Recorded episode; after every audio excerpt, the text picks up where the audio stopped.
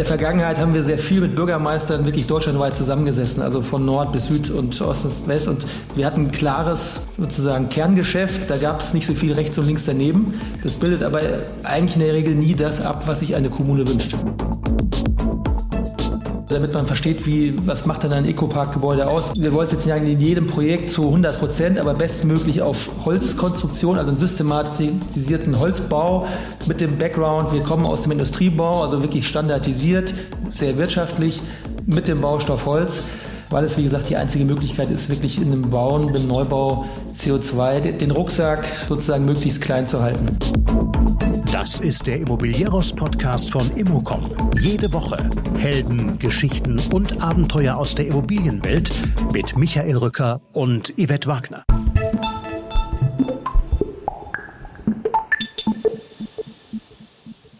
Wilm Schwarzpaul ist ausgewiesener Experte im Industriebau mit einem großen Erfahrungsschatz. 2021 gründete er Ecoparks. Ökologische und wirtschaftlich funktionierende Industrieprojekte sind das Ziel des Unternehmens. Wir haben in der Vergangenheit viele Ressourcen in Anspruch genommen, sagt der studierte Architekt. Nun haben er und sein Team sich nachhaltigen Standards verschrieben. Ich spreche mit Wilm Schwarzpaul, der übrigens Schreiner gelernt hat, über einen Holzbau in Jena und über das aktuelle Projekt in der Nähe von Leipzig. Dort wird aus einem ehemaligen Kraftwerksgelände ein Ecopark. Es geht um einen Lost Place in Gelsenkirchen, der ebenfalls für die Zukunft aufbereitet wird. Um Renditen, die nicht nur mit dem Wort Geld gleichzusetzen sind, um die Historie von Grundstücken, um die Akzeptanz von Industrieprojekten, um 3D-Modelle und Kreislauffähigkeit. Die Wiederbelebung von Lost Places ist eines der Themen der Zukunft. Dazu gibt es immer aktuelle Informationen in unseren Newslettern, die auf immocom.com abonniert werden können. Und wir diskutieren das Thema beim Berliner Immobilienkongress am 25. Mai in zwei Panels. Der Link zur Homepage steht in den Shownotes. Und nun viele Erkenntnisse mit Wilm Schwarzpaul.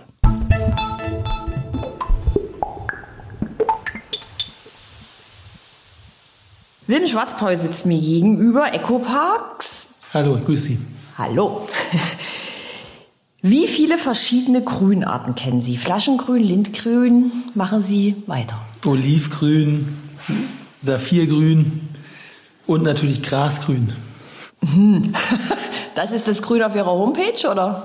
Nein, definitiv nicht. Also wir haben, äh, wir haben uns den Namen natürlich nicht zufällig gegeben. Ecoparks steht ja für etwas und, äh, und haben in dem Zuge überlegt, mit dem, was wir mit Ecoparks äh, erreichen wollen, wie wollen wir auch als Unternehmen letztendlich wahrgenommen werden? Und äh, von meinem Background, ich bin auch schon länger in der Bereich Projektentwicklung, kommen wir vielleicht später nochmal dazu, tätig und wir wollten mit EcoParks einen neuen Projektentwickler, der sich klar nachhaltige Ziele in den Fokus nimmt, aber der auch ein bisschen was Frisches, was Dynamisches mit sich bringt und ja, positiv. Und in dem Sinne haben wir eigentlich dieses, muss man sagen, ja, so ein bisschen fast neongrünartige gewählt. Ja, man ist Dafür auf jeden Fall wach, wenn man auf die Homepage schaut. Genau, das ist das Ziel. so, ähm, Ecoparks gibt es seit 2021. Und ich war kurz verwirrt, als ich dann auf der Homepage las, wir bringen 15 Jahre Berufserfahrung mit. Ähm, ich nehme an, das Team hat so viel Berufserfahrung. Ähm, sagen Sie mal ein bisschen was zu Ecoparks und sagen Sie vor allen Dingen auch mal ein bisschen was, woher Sie kommen. Genau. Also ja, das ist richtig. Die 15 Jahre Berufserfahrung äh, hat das Team oder bringt das Team mit äh, in, in das Unternehmen Ecoparks. Das heißt natürlich, wir haben auch eine ganze Menge an Erfahrung gesammelt, sehr vielfältig, auch deutschlandweit. Ähm, wir haben in der Vergangenheit, äh, also sowohl ich wie auch zum Beispiel Jörg Kunz, der mit mir Mitgesellschafter und auch mit ähm, Gründungsmitglied war nicht ganz, nicht ganz, aber ist jetzt Mitgesellschafter, ähm, haben für paneuropäische Entwickler im Bereich Logistik, Produktion gearbeitet und ähm, haben in dem Sinn natürlich sehr viel Immobilien erstellt, Flächen verbraucht, muss man auch ein Stück weit sagen wir, ein bisschen selbstkritisch sagen. Und ähm, mit, dieser, mit diesem Volumen letztendlich auch natürlich viele Ressourcen neben dem Boden sozusagen äh, in Anspruch genommen. Und äh, in dem Zuge bringen wir sozusagen Ecoparks natürlich eine große Expertise mit in diesem Bereich. Wir haben, wie gesagt, viele Projekte realisiert für sehr spezielle Kunden, teilweise auch Standard ähm, äh, im Bereich Logistik, aber auch wirklich Produktion, sehr Build to Suit in manchen Teilen.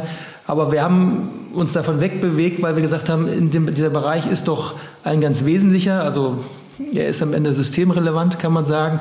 Aber wie kann man ihn besser machen? Weil die Daseinsberechtigung hat er ja, aber die Art und Weise, wie sozusagen die Ressourcen in Anspruch genommen werden, haben wir für uns irgendwann gesagt, ist eigentlich nicht, nicht perspektivisch vertretbar. Und äh, dann äh, haben wir uns eben vor rund zweieinhalb Jahren äh, entschieden und dann vor zwei Jahren Ecoparks gegründet mit den Gesellschaftern der Landmarken AG, die für sich ja schon auch ganz gut einen Ruf äh, entwickelt hat im Bereich der Immobilienwirtschaft, dass man letztendlich mit einer klaren Haltung zu nachhaltigen Zielen gute Projekte realisieren kann, die standortgerecht sind, die äh, akzeptiert werden von der ähm, von der Region, aber auch vom, vom näheren Umfeld. Und das hängt so ein bisschen damit zusammen, dass man immer natürlich neben so einer äh, wirtschaftlichen Rendite immer auch alle anderen Formen mit betrachten muss. Also es gibt, gibt so einen Satz auf der ähm, glaube auch Homepage der Landmarken zu sagen, es gibt halt unterschiedliche Renditen. Also es ist eben die Ökologie, ne, die, eine ökologische Rendite, die ein Projekt bringen muss. Das ist natürlich die wirtschaftliche, ist aber auch die gesellschaftliche. Äh, und so weiter. Am Ende kommt man natürlich auch ein bisschen zu ESG äh, an der Stelle und, und dafür stehen wir letzten Endes und deswegen heißen wir auch Ecoparks, weil wir sagen, okay, es ist natürlich das Wirtschaftliche, aber es ist eben auch das Ökologische. Und wir sind einfach der festen Überzeugung, dass sich das letztendlich gut verzahnen lässt, in jedem Projekt sowieso mit dazugehört. Und die Frage ist, wie kriegen wir da am Ende gute Projekte hin, die in, unterschiedliche sozusagen Felder in Renditen einzahlen, also ökologisch vertretbare, gute Projekte ähm, realisieren, die natürlich aber genauso ökonomisch funktionieren müssen. Für den Nutzer und am Ende auch für uns als Unternehmer. Wir machen das schon letztendlich auch mit dem Interesse natürlich ein gutes ähm, Unternehmenskonzept für uns wirtschaftlich damit äh, zu erstellen. Und wir glauben daran, dass es geht. Gut, dazu kommen wir gleich. Hatte ich gleich noch zwei Nachfragen, aber jetzt sagen Sie noch mal ganz kurz was über sich. ja, zu mir, zu meiner Person, also Wilm Schwarzpaul. Ich bin eigentlich von Haus Architekt, äh, habe Architektur studiert, habe irgendwann einen Master gemacht im Ausland. Insofern schon relativ früh immer ein bisschen auch links und rechts sich andere Sichtweisen, Eindrücke ähm, geholt. Bin dann eigentlich so den klassischen Weg gegangen Richtung Architekturbüro, war im Architekturbüro äh, als Architekt, später Projektleiter tätig, habe aber vielleicht noch einen Schritt zurück, was im Vorfeld mitgebracht. Ich bin auch gelernter Schreiner und habe da natürlich auch mal einen ganz anderen Blick äh, sozusagen auf Räume, Materialien äh, bekommen und habe das natürlich auch in dem Bereich Architektur weiter mit, äh, mit, mit mir sozusagen getragen, logischerweise als Erfahrung. Und das hat mich äh, beeinflusst in den Dingen, die ich getan habe und äh, ja, dann war ich, wie gesagt, im, im Architekturbüro, bin dann irgendwann auf die Projektentwicklerseite gewechselt. Erstmal in einem Corporate-Unternehmen für die Metro Properties war ich tätig. Was schön war, und das war die Erfahrung, warum, ne, warum geht man sozusagen, ähm, wenn man ein sehr, eigentlich war ein sehr überzeugter und leidenschaftlicher Architekt auch, äh, aber ich habe halt festgestellt, der Projekt, die Projektentwicklung bietet einem die Möglichkeit, Projekte noch mehr selber zu gestalten, weil man eben nicht mit der, eine Teildienstleistung sozusagen ähm, mit, mit sich bringt, sondern gucken kann, wie man standortbezogen Projekte mit allen Facetten, die dazugehören, äh, letztendlich aufsetzen kann. Und das eben dann in der guten architektonischen Qualität mit ökologisch-ökonomischen Aspekten, die genauso wichtig sind wie ähm, bei der Architektur geht es ja immer auch ein bisschen um die Akzeptanz von na, dieser Thema Städtebau, gerade bei der Logistik jetzt nicht das beste Beispiel. Deswegen ist es natürlich auch äh, bei der Menge an Logistikgebäuden, die entstanden sind, so ein bisschen in, ähm, ja, in der Ablehnungshaltung in den meisten Kommunen deutschlandweit gekommen. Genau, Sie haben vorhin gesagt, ähm, da habe ich mir hier auch gleich notiert, wir haben sehr viele Flächen verbraucht. Das klingt jetzt für mich negativ. Habe ich das richtig verstanden? also ich würde sagen, also wir haben sehr schöne Projekte realisiert, immer auch mit einem guten Anspruch, was dort passiert. Und ich denke, es gibt auch ähm, gute Gründe, weil, also so habe ich mir das für mich sozusagen zumindest immer verdeutlicht, wir, wenn man diese Logistikareale hat, dann sind die natürlich Greenfields, sind nahe der Autobahn. Das führt dazu, dass man neue Flächen verbraucht auf der einen Seite, an der anderen Seite führt das ja auch dazu, dass innerstädtische Flächen frei werden. Und äh, das hat Vorteile sozusagen, dass neue Flächen entstehen auf der einen Seite, aber auf der anderen Seite äh, oder ergänzend dazu die Verkehre, Verkehre natürlich auch aus den Städten rausgezogen werden. Aber trotzdem in dem Maße, wie Logistik in den letzten Jahren gewachsen ist, und dazu habe ich sozusagen in Teilen auch mit beigetragen in dem Unternehmen, in dem ich tätig war, und wir haben fast zwei Millionen Quadratmeter gebaut in der Zeit, in der ich äh, dort war. Oh. Ähm, mhm ist es ähm, natürlich trotzdem ein hoher Flächenkonsum und äh, die Erfahrung war eigentlich ein Stück weit, dass, ähm, dass eben dieser Bedarf, also diese Systemrelevanz der, dieser Immobilienklasse definitiv da ist und mit den Krisen der letzten Jahren, Versorgungssicherheit, äh, äh, wo mehr Lagerhaltung hier passieren wird, zwangsläufig und auch mehr Produktion zurückkommen in Teilen, wir auch Flächen brauchen. Und dann ist eben die Frage, wie kann man solche Flächen sinnvoll und am Ende auch ökologisch vertretbar ähm, anbieten. Und dann kommt man natürlich auch viel mehr von diesem Thema Greenfield zum Thema Brownfield. Äh, das heißt, es gibt wenig Grünflächenerschließungen, was auch richtig ist. Es gibt ja eine ganze Menge an äh, ja, Flächen, die eine Historie haben und die eigentlich eine neue Nutzung, eine Revitalisierung brauchen. Und äh, das Spannende daran ist, das ist auch ein wichtiger Aspekt, der uns für, der auch für uns wichtig war, jetzt äh, in Bezug auf den Weg mit Ecoparks zu, zu gehen. In der Vergangenheit haben wir sehr viel mit Bürgermeistern wirklich deutschlandweit zusammengesessen, also von Nord bis Süd und Ost bis West. Und wir hatten ein klares sozusagen Kerngeschäft. Da gab es nicht so viel rechts und links daneben. Das bildet aber eigentlich in der Regel nie das ab, was sich eine Kommune wünscht. Also ganz banal der Spruch, ne, die gesunde Mischung ist eigentlich das, was eine Kommune will. Jeder möchte gerne vielleicht den Technologiepark, kann man aber auch nicht überall realisieren. Aber oft ist es eben so, dass es ein diverses Angebot eigentlich braucht, standortgerecht, als jetzt zu sagen, da kommen jetzt nur eine bestimmte Assetklasse. Ich will jetzt gar nicht sagen nur Logistikproduktion, aber es kann ja auch Büro sein oder, oder was auch immer. Also wir glauben einfach mehr so an, wo es einmal natürlich möglich ist, Quartiersgedanken und das ist natürlich gerade bei innerstädtischen Flächen. Und es gibt viele Industrieflächen, die halt im innerstädtischen Kontext liegen, ganz relevant und bietet natürlich auch viel mehr Chancen, als jetzt ne, klassisch in Produktion, Logistik oder Businesspark zu denken. Mhm. Ähm, dann lassen Sie uns doch mal einsteigen. Ähm, Sie haben ein aktuelles Projekt in der Nähe von Leipzig, in Markranstädt. Wenn ich richtig informiert bin, gehörte das vorher der Sassenscheid-Gruppe. Erik war auch schon bei mir im Podcast. Ähm, das ist richtig. Das sind über 75.000 Quadratmeter, richtig? Was passiert dort genau? Genau, also das, das Grundstück äh, ist auch wieder ganz spannend, hat eine Historie. Es ist ein ehemaliges Kraftwerksgelände ja gewesen, ist dann äh, nach der Wende zu einem Produktionsstandort ausgebaut worden. Daher kommt auch der, der Link sozusagen zu Herrn Sassenscheid, weil er sozusagen aus familiärer Background dieses Grundstück erworben hat. Er ist jetzt auch Projektentwickler, aber das hat wirklich einen familiären Hintergrund gehabt. Ähm, weil die Familie Sassenscheid eine, ich glaube, Fensterproduktion hatte, was tatsächlich dort auch passiert ist. Interessant ist eigentlich, es war ein Kraftwerk, es war ein Produktionsstandort und es wird jetzt eben, um mal unseren Kunden äh, zu zitieren, die weltgrößte Supercapacitor-Fabrik überhaupt. Was das ist jetzt eine Fabrik? Eine, genau, ich würde es noch ein bisschen ausführen. Eine Supercapacitor. Supercapacitor heißt auf Deutsch sozusagen Superkondensatoren. Das Unternehmen ist aber, was im Großteil der Flächen angemietet hat, ist ein äh, Unternehmen aus Estland. Ist wirklich ein Tech-Unternehmen deren Ziel und Businessplan ist wirklich so einer der nächsten Unicorns zu werden. Das heißt so Unternehmen, die über einen Milliarden Umsatz äh, generieren.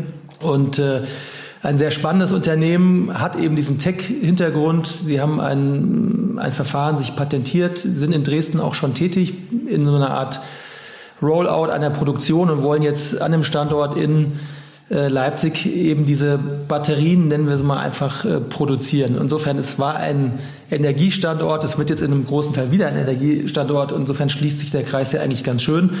Das ist die eine Aspekt. Ähm, das ist aber auch unser nächster Eco-Parks und wir haben uns den Fokus jetzt wirklich diesen einen neuen Standard äh, im Markt zu etablieren für nachhaltige auch, also nicht nur, aber auch äh, Logistik- und Produktionsimmobilien. Und äh, in Teilen damit konnten wir auch ähm, den Kunden dorthin gewinnen. Und jetzt ist eben dieses Thema Batterie zahlt natürlich in ganz viele Themen ein, die uns ja auch bewegen. Also das Thema Mobilitäts- Energiewende.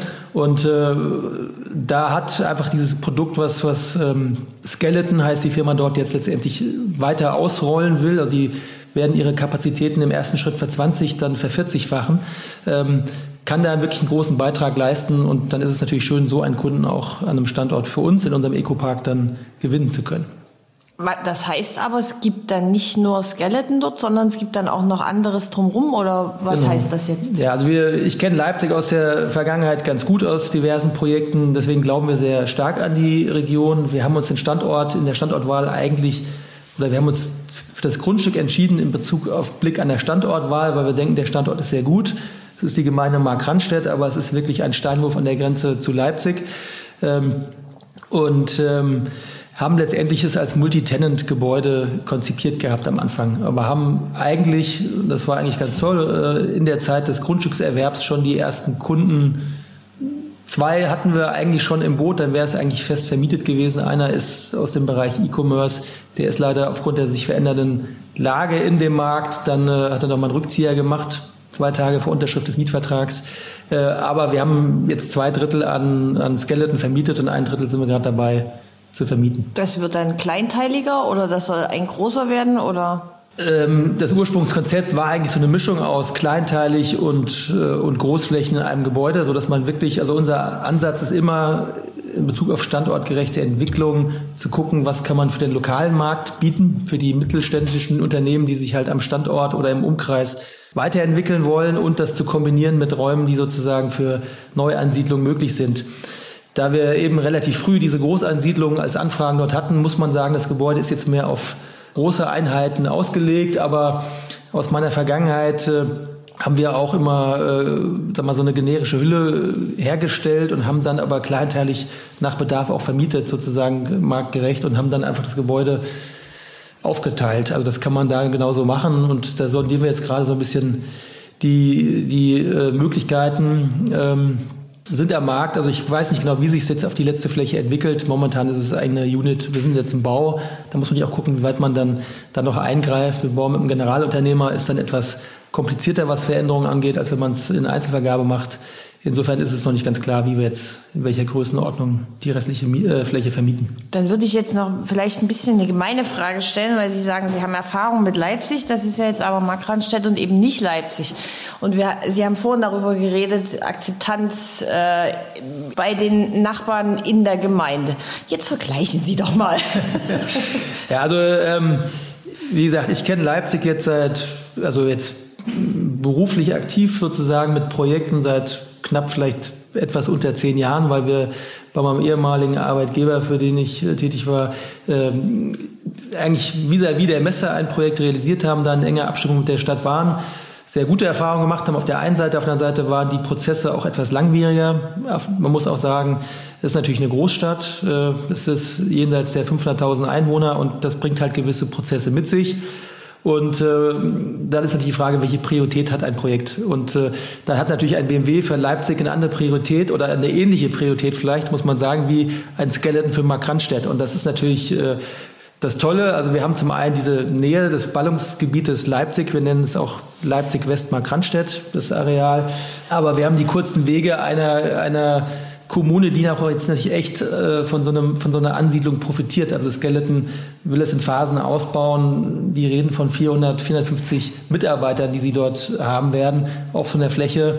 Ähm, das ist schon ein Fund für so eine Kommune und natürlich, wenn sie diesen Weg gehen, also sie haben sich als Gesellschaft auch vor Ort, dann werden sie ansiedeln. Das heißt, das Thema Gewerbesteuer geht dann auch nach Markranstädt. Ein bisschen zum Nachsehen von Leipzig. Äh, da haben wir auch äh, in den letzten Tagen mal gemeinsam gesprochen, aber es ist halt manchmal dann so. Und ist im Markranstädt überhaupt infrastrukturell? Also wenn dann 400, 450 Leute, das ist ja jetzt nicht wenig. Da werden bestimmt einige in Leipzig wohnen und einige noch drumherum. Aber haben die da genügend Infrastruktur, Wohnen, Kita, Schule? Also interessanterweise jetzt bei der Standortentscheidung für, für Skeleton waren das natürlich genau Themen, die wir diskutiert haben und auch die wir in Teilen erörtern mussten. Also die Möglichkeit sozusagen Leute zu akquirieren aus dem südlichen Teil ist natürlich fast ein bisschen besser als im Norden, wo die ganzen Großansiedlungen sind, also wo einfach die Konkurrenz viel, viel größer ist. Äh, auf der anderen Seite ist natürlich die, die, sagen wir mal, das Thema öffentlicher Nahverkehr, die Erschließung ist in weiten Teilen, ob jetzt am Flughafen oder im Bereich BMW, ähm, schon besser ausgebaut. Da ist noch ein bisschen Nachholbedarf. Da sind wir in Abstimmung mit der Stadt Markranstädt, äh, mit der Bürgermeisterin, die ja auch aus Leipzig, äh, aus dem Bereich Verkehr ursprünglich kommt, mit dem Landrat. Da ist einfach die Frage, wie man mittellangfristig sozusagen die Lösung hat. Und das andere ist, wir nicht kurzfristig nach Lösungen suchen über Carsharing-Modelle oder solche Dinge, also wo man auch überlegen kann, natürlich, wie kann sich Mobilität verändern. Das ist auch ganz spannend. Also in all den Projekten spielt auch dieses Thema Mobilitätswende immer mit einer Rolle und da muss man, da gibt es ja inzwischen auch andere andere Modelle als jetzt der klassische Bus oder die klassische Bahn. Es gibt Ruftaxi, es gibt eben Carsharing-Modelle äh, und es gibt ja Kurzzeit-Mietmodelle von, von Fahrzeugen. Und ähm, auf der anderen Seite ist es auch immer noch fahrradseitig gut angebunden. Also es geht ja immer das Thema Modalsplit, wenn man über Mobilität spricht. Also ich würde sagen, man kann da immer noch gut, je nachdem, wo man wohnt in, äh, in Leipzig, sehr gut mit dem Fahrrad hinfahren. Aber wir hoffen, dass wir da mit Unterstützung der Stadt das Thema ÖPNV besser noch ausgebaut bekommen. Aber Sie fühlen sich als Investor sozusagen erstmal gut aufgehoben. Ja, also bisher sind wir sehr froh. Also wie gesagt, die, die, die Stadt äh, Markranstadt hat sich da sehr äh, unterstützend äh, jetzt an die Seite gestellt sozusagen. Wir sind da sehr wirklich im Schulterschluss, äh, versuchen die Themen, die man halt klären muss. Ne? Klassiker ist natürlich immer das Thema Digitalisierung, also da gibt es äh, ähm, Glasfaser, aber unser Kunde hätte gerne eine Redundanz und wie schnell kriegt man sozusagen einen zweiten Anbieter dorthin? Da muss man auf große Konzerne zugehen und da hilft es natürlich, wenn, wenn dann eine Stadt, ein Bürgermeister und vielleicht auch mal ein Landrat mit unterstützt, damit äh, sozusagen die Versorger da auch dann. Mhm. Ähm, wir sitzen ja hier in Duisburg. Sie haben ähm, 2022 äh, in Gelsenkirchen gekauft. Da soll ein besonders nachhaltiger Business- und Multi-User-Gewerbepark entstehen. Also als erstes beschreiben Sie mal genau und vielleicht mit ein paar Kennzahlen. Ähm, und als zweites, ähm, die Wirtschaftsförderung hat ja sehr lange jemanden für das Areal gesucht, weil das irgendwie besonders mit Altlasten kontaminiert ist. Ähm, was macht Sie zum Experten? Ja, also Vielleicht äh, vorab erstmal ein, zwei Sätze zum Grundstück und dann vielleicht zu dem, was wir dort vorhaben. Mhm. Das Grundstück, also ich glaube, es gibt kaum ein, ein Grundstück im, äh, im Ruhrgebiet, was äh, nicht irgendwie eine Historie hat, was am Ende auch irgendwie historische Belastungen letztendlich des Bodens mit sich bringt. Jetzt muss man da ein Stück weit differenzieren zwischen einer Wohnbebauung und einer gewerblichen Nutzung. Das sind einfach ganz andere Anforderungen. Deswegen Wohnen wäre an dem Standort wie an vielen anderen Standorten viel schwieriger gewesen. Die, der entscheidende Grund, warum dieses Grundstück so lange nicht auf dem Markt war, hatte weniger was mit der Qualität des Bodens, weil es ist im Prinzip links und rechts daneben das gleiche gewesen. Und der Schalker äh, Verein äh, ist eine Fläche von über, glaube ich, 100 Hektar, im Wesentlichen durch NRW Urban, in Teilen auch durch äh, Saint-Gobain vermarktet und aufbereitet. Also die Konditionen waren eigentlich recht die gleichen wie bei uns. Das sind äh, Herausforderungen, sind ein paar Aufgaben, die man natürlich in Abstimmung mit Umweltamt und, und so weiter klären muss. Ähm, das ist aber für uns händelbar.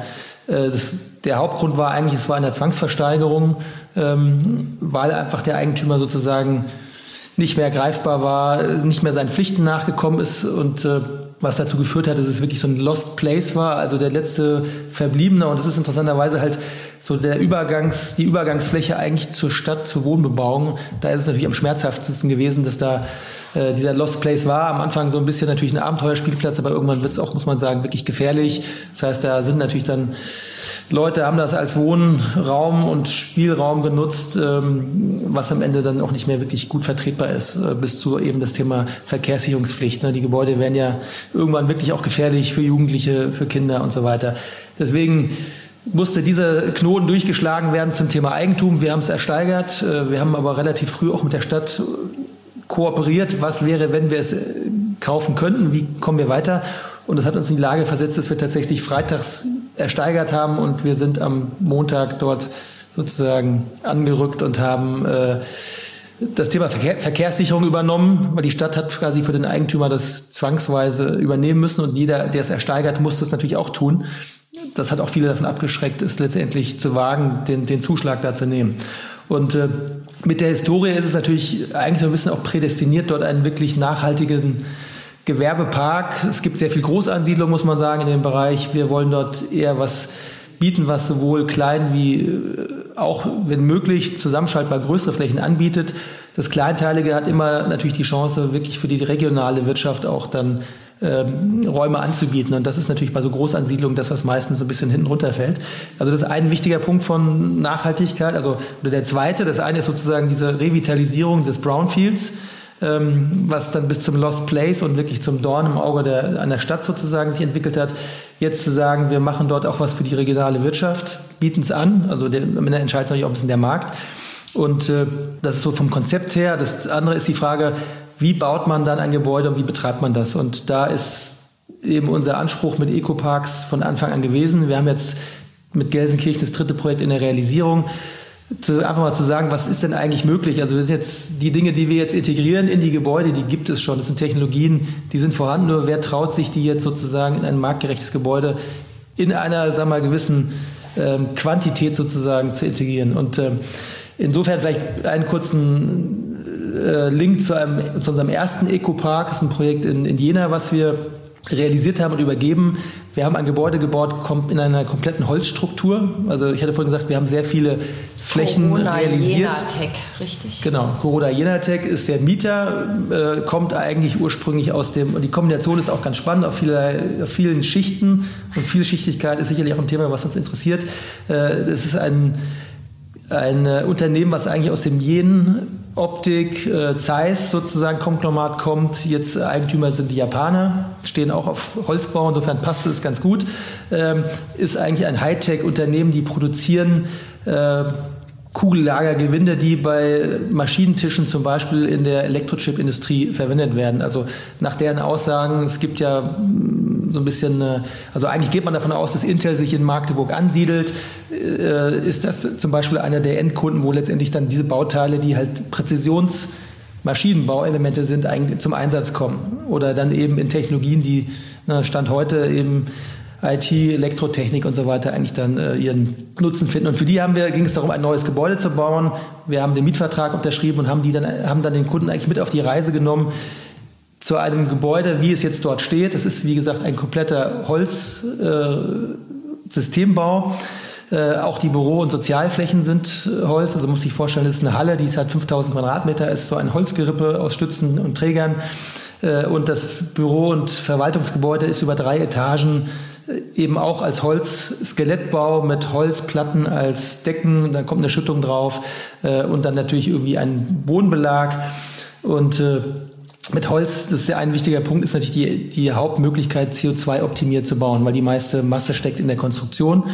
Für uns ging es aber noch weiter jetzt zum Thema Bauen, zu sagen, wie kann man Materialien einsetzen, die bestmöglich wirklich kreislauffähig sind. Also Materialien zu wählen, die A, erstmal ökologisch vertretbar sind, die aber am Ende auch demontierbar sind, also im besten Fall vollständig wieder in Kreisläufe zurückgeführt werden können. Schlechteste Beispiel ist sicherlich Beton oder verklebte Konstruktion. Ähm, das heißt, wir haben da eben Materialien gewählt und die Art und Weise der Konstruktion und Holz ist vielleicht das beste Beispiel. Das ist in der Werkstatt produziert, vor Ort zusammengeschraubt und kann auch genauso wieder auseinandergeschraubt werden und woanders eingesetzt werden. Also dieser Gedanke Kreislauffähigkeit und man kann es ja auch in Ansätzen sagen, Cradle to Cradle äh, ist da schon gut implementiert. Wir haben ein KfW 40 Gebäude, ähm, was es auch nicht viel gibt in dem Bereich äh, dieser Typologie. Und wir haben auch äh, ganz früh entschieden, wir wollen Richtung Fossil Free gehen. Also wir haben gesagt, es gibt kein Gas, es gibt auch keine Fernwärme, die am Ende mit der Art und Weise, wie das, die Fernwärme erstellt wird, nicht irgendwie letztendlich wirklich Fossil Free oder ökologisch vertretbar ist. Wir haben also kurzum im Konzept ähm, PV-Anlagen auf dem Dach. Natürlich muss man teilweise auch Strom dazuführen. Haben Wärmepumpen, die das Gebäude beheizen und kühlen. Und wir haben ein temperiertes, temperiertes Gebäude, weil diese Produktionsschritte, die das Unternehmen dort macht, einfach eine hohe Sicherheit an Temperatur brauchen, damit es nicht Materialspannung entsteht und so weiter. Also es ist schon technologisch ein anspruchsvolles Gebäude mit einem sehr guten Energiekonzept, aber eben auch einer fossilfreien Betriebsmöglichkeit. Und äh, insofern ist eigentlich so der Bogen von, das war auch ein Brownfield, äh, vielleicht ergänzend, also der Revitalisierung einer Fläche, ein sehr ökologisches Gebäude, kreislauffähiges Gebäude, bis zu eben einem Betrieb, der auch ähm, nachhaltig dann möglich ist oder und das soll jetzt in Gelsenkirchen so ähnlich werden? Und bauen Sie da auch mit Holz? Oder? Genau, in Gelsenkirchen im Prinzip deswegen jetzt ein bisschen etwas äh, ausgeführt, mhm. die, äh, damit man versteht, wie, was macht denn ein Ecopark-Gebäude aus. Wir setzen wirklich auf wir wollen es jetzt nicht sagen, in jedem Projekt zu 100 Prozent, aber bestmöglich auf Holzkonstruktion, also einen systematisierten Holzbau mit dem Background. Wir kommen aus dem Industriebau, also wirklich standardisiert, sehr wirtschaftlich mit dem Baustoff Holz. Weil es, wie gesagt, die einzige Möglichkeit ist, wirklich in einem Bauen, beim Neubau CO2, den Rucksack äh, sozusagen möglichst klein zu halten. Und haben Sie denn vor dem Jena-Haus schon mal mit Holz gearbeitet? Also ja, ich persönlich, ich hatte es vorhin ja. kurz erwähnt. Ja, ja, ja, ich meine jetzt schon beim, beim, beim Hausbau, ja. jetzt nicht. Äh, also der, also die Affinität jetzt, zu Holz erklärt sich genau, sofort, ja. Genau, es war ein sehr vertrauter Geruch, als dieses Gerüst da stand. Aber nee, mal konkret, also im, im Bereich Industriebau nein, wir haben es nicht getan, äh, aber ich bin Architekt, also insofern früher schon, ähm, auch da. Aber der Industriebau hatten wir die Überzeugung schreit eigentlich danach, dass man das dort auch mehr zum Einsatz bringt. Man kennt es ja so ein bisschen in den Trag Dachtragwerken, haben es ja einige, aber das kann man halt deutlich weiter treiben. Und das ist eigentlich das, was uns antreibt, zu sagen, ist, was ist denn eigentlich möglich und geht es nicht schneller vor allen Dingen, äh, diese Dinge zu integrieren. Das Thema Wärmepumpe nochmal vielleicht, als wir es vor zwei Jahren entschieden haben, in dem Objekt war die Frage, kann, kann sich das rechnen, lohnt sich das? Letztes Jahr sind alle Gerüste, alle Gebäude äh, umgeschwenkt auf Wärmepumpe. Die Frage hat sich keiner mehr gestellt. Äh, insofern ähm, glauben wir einfach, dass man diese Dinge integrieren muss und in einem Konzept, was am Ende natürlich wirtschaftlich bleibt. Ne? Der Mieter muss ja auch eine Miete bezahlen, die, ähm, die für ihn tragbar ist langfristig. Und insofern sind halt diese Komponenten aus dem Projekt in Jena in eigentlich Ziel in unsere Projekte immer zu integrieren. Wir haben da für uns auch wirklich Standards definiert, die so unsere DNA der Gebäude sind. Ich hatte jetzt viele Dinge erwähnt, wie ne, KfW 40, mhm. möglichst in Holz zu bauen, als äh, Holzsystem fossil-free wirklich als Standard zu setzen. PV ist bei der Gebäudetypologie in der Halle eigentlich gesetzt heutzutage. Ähm, Kreislauffähigkeit wirklich immer mitzudenken. Und äh, all diese Themen wollen wir eben auch gerade an so einem alten Industriestandort wie in Gelsenkirchen realisieren. Das klingt bei Ihnen sehr fluffig und es klingt auch, ähm, also Sie leben das schon und das ist auch bei Ihnen so DNA. Ich spreche ja sehr oft auch zum Beispiel mit Architekten, die sehr gern was mit Holz machen würden, die immer sagen, die Bauherren trauen sich nicht. Sie sind jetzt selber, also Sie sind Architekt, Sie sind Holzliebhaber. Und Sie haben jetzt ein Projekt umgesetzt. Was sagen Sie denn dazu? Ist es noch zu wenig? Warum trauen sich so wenig Menschen ran? Also letzten Endes ist es natürlich ein bisschen auch Überzeugungsarbeit, die geleistet werden muss. Und, äh, und da muss man die Erfahrung machen. Und je mehr natürlich Erfahrungen sichtbar werden nach außen, umso einfacher ist es für jeden anderen sozusagen den Weg auch zu gehen. Also immer die Frage, wer geht den ersten Schritt, ne, was so sozusagen damit verbunden ist. Ähm, wir haben wirklich viele Betonkonstruktionen ähm, realisiert und wussten natürlich, wie solche Konstruktionen sind und waren uns auch sicher, dass es mit Holz genauso geht. In Teilen haben wir es auch schon gemacht, jetzt so Holzdachtragwerke. Und ähm, wir haben den Kunden ein bisschen auch überzeugen müssen, äh, oder beziehungsweise die Frage des Kunden war ganz klar, kostet mich das mehr? Habe ich technische Nachteile? Haben wir gesagt, nein, es kostet dich nicht mehr. Und es war tatsächlich so in dem Fall, wir haben äh, beide Konstruktionsarten auf dem Markt äh, platziert in dem ersten Projekt. Also wir waren auch dabei, so ein bisschen unsere Standard und Möglichkeiten auszuloten. Und in dem Moment, weil der Markt so war, dass die Betonteile so teuer waren, weil der Markt so heiß gelaufen war, war es tatsächlich die wirtschaftlichste Konstruktion. Das ist nicht immer so, ist man davon abhängig, wie ist der Stahlpreis, wie ist der Betonpreis äh, und wie ist der Holzpreis, was das Thema Wirtschaftlichkeit angeht. Nachteile hat es nicht, weil Brandschutz ist kein Problem. Das ist nur eine Frage der Dimension von Holz. Also jeder Stahlträger knickt irgendwann zusammen und das Dach liegt unten, wenn er nicht beschichtet ist. Holz kann, wenn es äh, sag mal, eine entsprechende Dimension hat, bis zu 90 Minuten vorher widerstehen, bevor die Konstruktion in sich zusammensackt. Also das war nicht eine wichtige Frage. Sehr unangenehm realistisch, genau. wie Sie das so beschreiben. Ja, wenn man jetzt hier guckt, äh, wir sitzen ja hier und gucken nach draußen, da sind ganz viele Stahlträger. Das ist unwahrscheinlich, dass da viel, Hol viel Feuer unter diesen Stahlträgern äh, tatsächlich irgendwann mal sein würde, aber Stahl ist einfach so ab einer gewissen Hitze kollabiert ist sozusagen. Und da hat einfach Holz den Effekt, dass es von außen sich durch den Abbrand eigentlich schützt. Und das muss man natürlich erstmal transportieren, weil jeder denkt, Holz, halte ich ein Feuer dran, brennt es ab. Aber das ist natürlich nicht die Realität. Und der andere Aspekt, der eigentlich ganz spannend ist, ähm, der Kunde hat dann gesagt, okay, hat keinen Nachteil, dann machen wir das. Und dann fingen wir an und es gärte so in ihm und letzten Endes hat er gedacht, es wird ein schönes Gebäude, es wird ein besonderes Gebäude, es hat ihn angetrieben und als das Gebäude dann stand oder die Hülle, äh, hat er festgestellt, weil sich Leute tatsächlich blind beworben haben, dass das Thema, was ja so oft auch ja, mit auf die Agenda kommt, Well-Being, also was ist sozusagen die Qualität der Räume oder des, meistens geht man ja bei diesem Gespräch, geht es auch um die Außenräume, aber es sind ja auch die Räume selber. Und äh, wenn man das jetzt sieht, äh, das ist ein super toller hm, Arbeitsraum, ne, allein durch diese Holzkonstruktion äh, ein hoher Raum und das hat dann, zahlt dann wieder in ganz viele andere Schichten oder Renditen letztendlich auch ein. Also das Thema Fachkräftemangel ist ja ein Riesenthema und wenn ich mit meinem Gebäude einfach anders Leute attracten kann, dann ist es ein Riesenvorteil, ein Wettbewerbsvorteil. Dann wird es auch wieder wirtschaftlicher interessant. Also Wirtschaftlichkeit ist immer so ein Argument, das muss man halt so ein bisschen breiter sehen. Und äh, die anderen Themen, glaube ich, sind eine Frage der Gewohnheit. Und wenn wir aber weiter so mit Beton bauen, dann werden wir unseren CO2-Footprint niemals reduzieren können. Wir können es eigentlich nur mit Holz. Ein spannender Aspekt vielleicht noch, warum wir es auch machen, weil wir glauben, es gibt ganz viele Technologien, sie werden nur noch nicht genug, oder wir denken, es kann noch mehr etabliert oder implementiert werden. Wenn man jetzt mal Digitalisierung nimmt als einen wesentlichen Treiber, um Bauen zu verändern, wirtschaftlicher zu machen, nachhaltiger zu machen, ist wiederum Holz auch ein sehr interessanter Baustoff. Also in Jena, dieses Projekt ist in 3D konzipiert worden. Es ist das Angebot des Unternehmers war ein 3D-Modell mit Zahlen sozusagen und er hat auch nachher äh, gefragt, ja, den Abgleich soll ist mit den Änderungen. Ja, wir gucken ins 3D-Modell, was war da drinne, was war nicht drinne. Also kennt man so nicht. Heute hat man meistens immer noch irgendwie viele Seiten Papier, die irgendeine Leistung ausdrücken. Natürlich gab es auch die Leistungsbeschreibung im Papier dazu.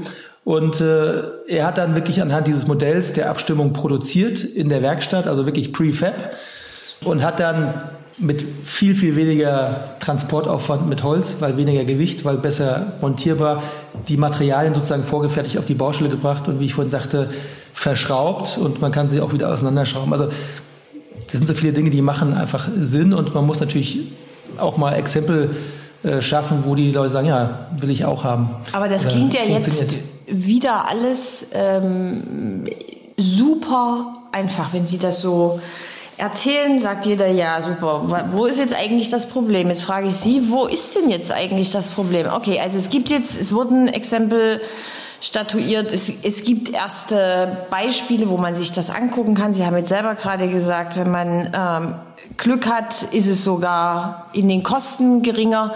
Wo ist denn jetzt das Problem? Ich glaube, es gibt äh, zwei Aspekte. Es gibt natürlich all diese Dinge auch schon in Gebäuden. Das ist nicht das, wir haben ja jetzt nicht das erste, ne, das ist jetzt kein Leuchtturmprojekt. Das sind aber meistens dann äh, ähm, Auftraggeber, die sagen, ich will das haben. Und dann ist vielleicht der Punkt, es ist mir egal, was es kostet. Ne? Und ich will das einfach, und ich will es auch probieren, weil ich dafür stehe mit meinem Unternehmen oder weil ich es persönlich haben will, was auch immer. Ähm, der Markt, gerade wenn man dieses Thema in dem Bereich Logistik nimmt, ist natürlich sehr kostengetrieben. Äh, und man guckt erstmal auf die Herstellungskosten. Jetzt ist natürlich so, das, was industriell im Standard ist, ist tendenziell erstmal möglicherweise günstiger. Muss aber nicht sein. Man muss es halt auch mal ernsthaft miteinander vergleichen. Auch wir haben in der Vergangenheit in meinem, bei meinem vorigen Arbeitgeber immer gedacht, wir machen das, aber sich mal die Arbeit zu machen, es mal wirklich nebeneinander zu legen, also parallel äh, sozusagen den Weg zu gehen, dann zu entscheiden, okay, vielleicht passt es jetzt noch nicht oder jetzt gehe ich den Weg, macht man in der Regel nicht. Also man bleibt das ist vielleicht der Mensch gerne bei dem gewohnten, einfachen, wo keine neuen Themen reinkommen und damit auch keine neuen Risiken. Also dieses Thema mögliche Risiken ist eine Rolle und Wirtschaftlichkeit, ähm, gefühlte, würde ich mal sagen. Es muss nicht ähm, unbedingt ähm, teurer sein, je nachdem, wie man es macht. Und dazu kommen aber noch, und das ist die, auch eine Zeit, die sich verändert. Also es geht ja nicht nur um die Herstellungskosten, es geht auch inzwischen darum, natürlich, was ist der Wert eines Gebäudes. Es geht darum, was sind die Kosten eines Betriebes eines Gebäudes. Also das haben wir ja gerade jetzt in der Krise extrem gespürt, weil Gas plötzlich so exorbitant teuer war. Da ist natürlich eine Wärmepumpe mit PV auf dem Dach äh, ein Riesenvorteil, Versorgungssicherheit und, und Preissicherheit. Und äh, ja, also die, die Mehrheit sozusagen in dem Markt geht halt den Schritt so weit, wie sie glauben, mitgehen zu müssen, um wettbewerbsfähig zu bleiben. Äh, und ähm, und keinen Schritt weiter eigentlich. Und äh, jetzt kommt aber von mehreren Flanken sozusagen dieses Thema Wirtschaftlichkeit in das Projekt rein. Einmal ist das Thema Energie, das ist ganz wesentlich und das fängt ja auch an bei der Herstellung von Beton, also das Thema CO2, Steuer, Energie äh, in die Baustoffe.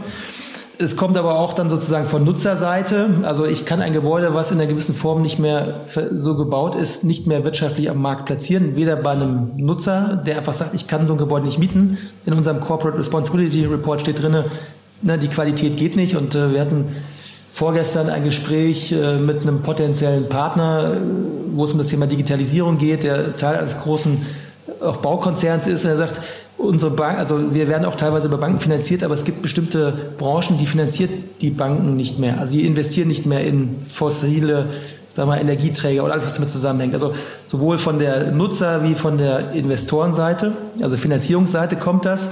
Und am Ende eben auch natürlich durch die EU-Taxation. Die Frage ist, ne, wie bleibt ein Gebäude werthaltig?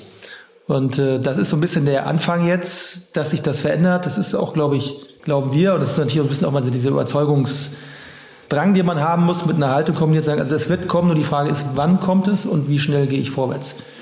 Wie mit der Wärmepumpe, dass sie kommt, war klar. Nur, dass sie jetzt so schnell kommt, ne, lagen jetzt auch in den externen Faktoren. Und äh, so wird es sein, dass, dass die, man sieht es ja auch, es passiert ja eine Umstellung in der Industrie, sie geht halt gemächlich. Ja, und äh, man muss halt die Vorteile erkennen, wenn man zügiger vorweggeht. Das ist eigentlich das, was wir auch sehen. Und ähm, bis jetzt glauben wir, sind wir auf einem guten Weg. Gut, ein Podcast mit einem Überzeugungstäter also. Wilm Schwarzbau, vielen Dank für das Gespräch. Ähm, es gibt, glaube ich, noch ein paar Dinge zu besprechen. Das heißt, wir sehen und hören uns auf jeden Fall vor diesem Mikrofon nochmal zu einem späteren Zeitpunkt wieder. Vielen Dank. Sehr gerne, hat Spaß gemacht.